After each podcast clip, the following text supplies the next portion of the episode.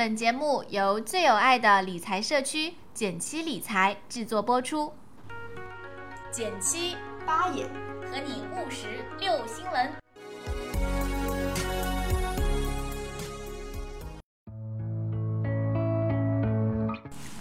大家好，我是减七。大家好，我是八爷。那最近呢，我们的这个极简投资系列在微信上面是相当的受欢迎。是的，然后我们在其中一课，B 先生就告诉过我们，没有到达不了的目的地，只有不够勇敢的心灵和不懂坚持的双脚。我个人非常喜欢这段话。那他讲的呢是资产配置要坚持，但是同样的，我们要去的目的地也要有勇敢的心灵和懂得坚持的双脚，而且还需要有一张很好的信用卡。我觉得我这样子开头真的好牵强啊。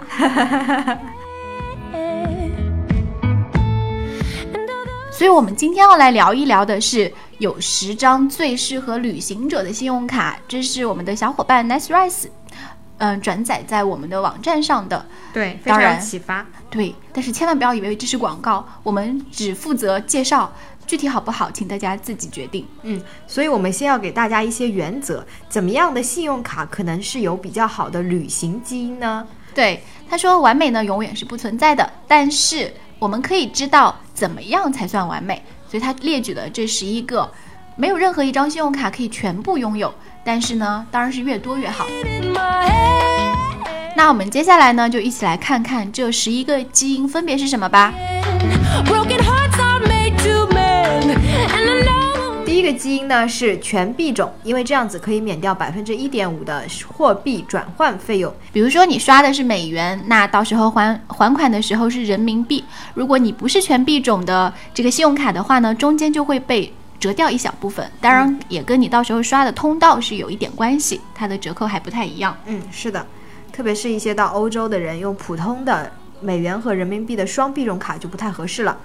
第二个呢是机场休息室免费开放，这个很容易理解。第三个是机场免费接送服务。真的有这样的旅行者卡吗？啊、啊我后面一定要好好看一看。第四个呢是安全技术，它是芯片的卡和磁条的卡双通道都有。对这几年特别红的一个概念，就是说，别忘了把你的银行卡换成芯片卡，它比磁条要安全一些。第五个呢是比较实在的优惠里程和积分计划。嗯，这个一般都有喽。第六个是代办签证服务，对于旅行者很便利。我还是好想说，我怎么没有遇到过这样的信用卡呢？好，第七个是住宿、购物、消费的优惠，特别是一些银行卡，它会对一些国家的、外国的这些住宿、购物有优惠。哇哦。那么第八个基因呢，说的是保险比较全面，这个还蛮不错的。比如说有那个航班延误啊、行李丢失啊，它都自动帮你买了这样小概率事件的这个理赔。它可能赔的金额不会很大，但是因为这个是免费的一个服务嘛，当然是聊胜于无。嗯对，第九个呢是申请便利，哎，这个是废话了。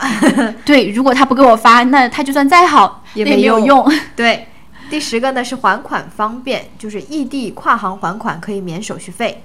嗯，还有最好是有一些接口，就是网上支付啊相关的。对，十一呢是免年费。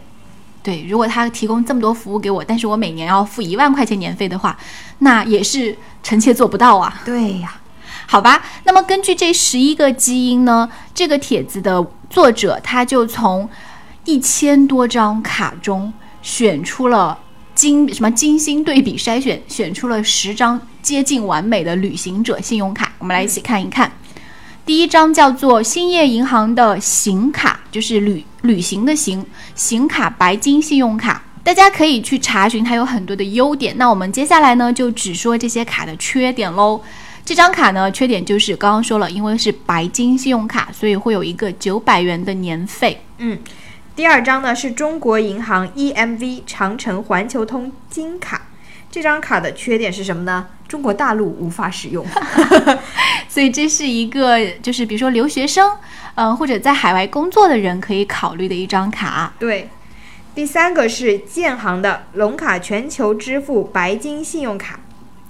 哦，它是说它是全币种卡的一个领头羊，因为我之前很想申请的是招行，也就是我们待会儿会说到的一张卡。这张建行的白金卡呢，它的缺点就是它它只有白金卡种，所以你需要有比较好的资产和信用状况。第四张是招商银行全币种信用卡普卡，这张呢，我很多同学都在用。我也有，是黑色的，嗯，看起来像黑金卡，你知道吗？每次 掏出来都很很希望别人误以为这是一张黑金卡，缺点是中国大陆无法使用，那你为什么要掏出来？因为你会出国啊，你出、哦就是这个是只有出国旅行的时候会用得到。对，这张卡呢，我以前是因为它觉得长得比较酷，它是嗯那个上面是地图嘛，是的，呃，我去申请的。但是今天看完这张帖子，我发现它其实不算是很有竞争力的。Walk through the city like normal people. 第五张卡呢是工商银行的 Master 环球商旅白金卡。嗯，宇宙第一大行的卡，缺点，我觉得直接说缺点，大家就不会想听它的优点了，因为它的年费要两千块。很多白金卡都是，无论你刷满多少钱，都还是必须有这个年费的。对，这个是白金卡的一大特征。嗯，除了像我们有的是小白金，那它可能对对对说你刷满多少钱或者刷满多少次，那是可以免掉年费的。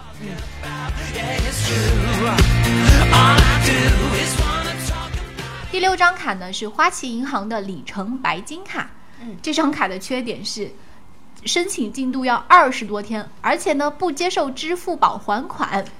而且拉卡拉那种还款方式还要延迟两天，所以大家的账单周期其实相当于说，通过大部分网络啊、线下的还款方式都缩短了。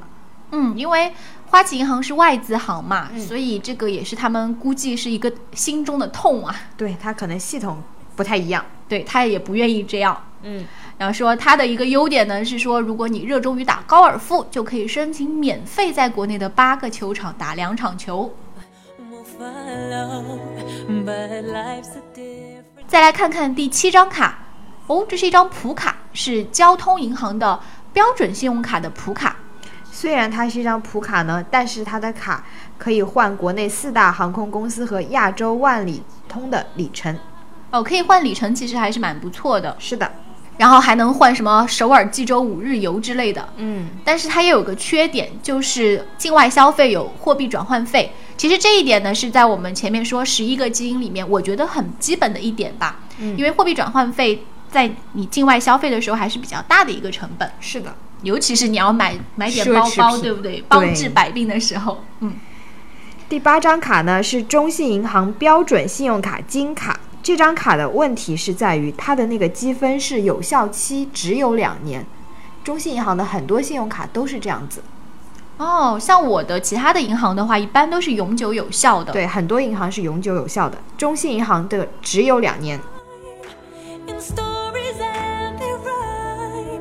再来看看第九张卡是民生银行的国行联名无限卡。嗯，这张卡就最牛气了，因为好牛啊！我来先念一下它的优惠哦。嗯，他说这张联名卡可以兑换国行里程，而且是按六比六比一，这个在所有信用卡里面是最高的。相当之高了。对，而且呢说是 VVIP 服务，有六次免费首都机场接送，还不仅仅是贵宾哦，对，并且呢。呃，各大城市、各大主要主要城市的六百余家贵宾室都是无限次的使用，因为我的一张小白金卡，它都是每年只有两次还是六次，我忘记了，嗯，就使用贵宾室。对，然后还有一些免费的 SPA，我们知道一些高端的 SPA 也是蛮贵的，是的，但是这张卡的缺点也让大家觉得有没有写错呀？嗯。它居然要三万块钱年费，对，而且不是你想办想办就能办，需要邀约才能办卡。对天哪！反正是一张很高级的卡，让我尔等仰望一下。哦，我我觉得可以再说一遍名字，这样如果你看到你身边，对吧？谁请你吃饭的时候掏出了这张卡买单，请紧紧的抱住他的大腿。对它叫做什么？民生国行联名无限卡。这是无限脑洞啊！对，千万不要看不要看错了哦，一定要是无限卡。如果只是一张普卡的话，不要抱错大腿。嗯，我们来看看第十张卡，最后一张卡呢是广发银行商旅白金信用卡。这张卡是专门为频繁进行商旅出差的旅客使用的，它的贵宾室计划啦，还有一些国内机场、高铁的贵宾室计划。高铁还有贵宾室，对啊，其实原来如此其。实也很普通。哦，还有一个是说海外消费享五倍积分，嗯所以这张卡是很适合经常会到国外去出差的人。Got me flying to the moon. Got me 那缺点呢，就是年费还是相对较高，虽然跟刚才的三万比不算高了，是两千八百八十八。然后里程兑换比例呢，也相对来说是这十张卡里面很一般的，是二十比一。好吧，那我们今天关于旅行者的信用卡就聊到这里。嗯，挑选一张适合你的信用卡吧。更详细的内容呢，欢迎大家来减七点 com 搜索十种最适合旅行者的信用卡这样的帖子，然后他们这些卡的优点、缺点就更加一目了然了。嗯，顺便说一句，然后很多小伙伴听了我们的电台以后，会去我们的微信后台搜索相关的词条，但是因为那个系统它有点问题，所以基本上是只有近三个月发送的文章才能被反馈到。是的，所以如果你想要搜文章的话呢，最好的方法还是来减七点 com，呃 J A N E，然后七数字七点 com，这上面能够搜到最全的内容。还有就是那个基金字母表，如果你要在微信后台回的话呢，你回 A B C，而不是字母表三个字，会比较能够收到，好吧？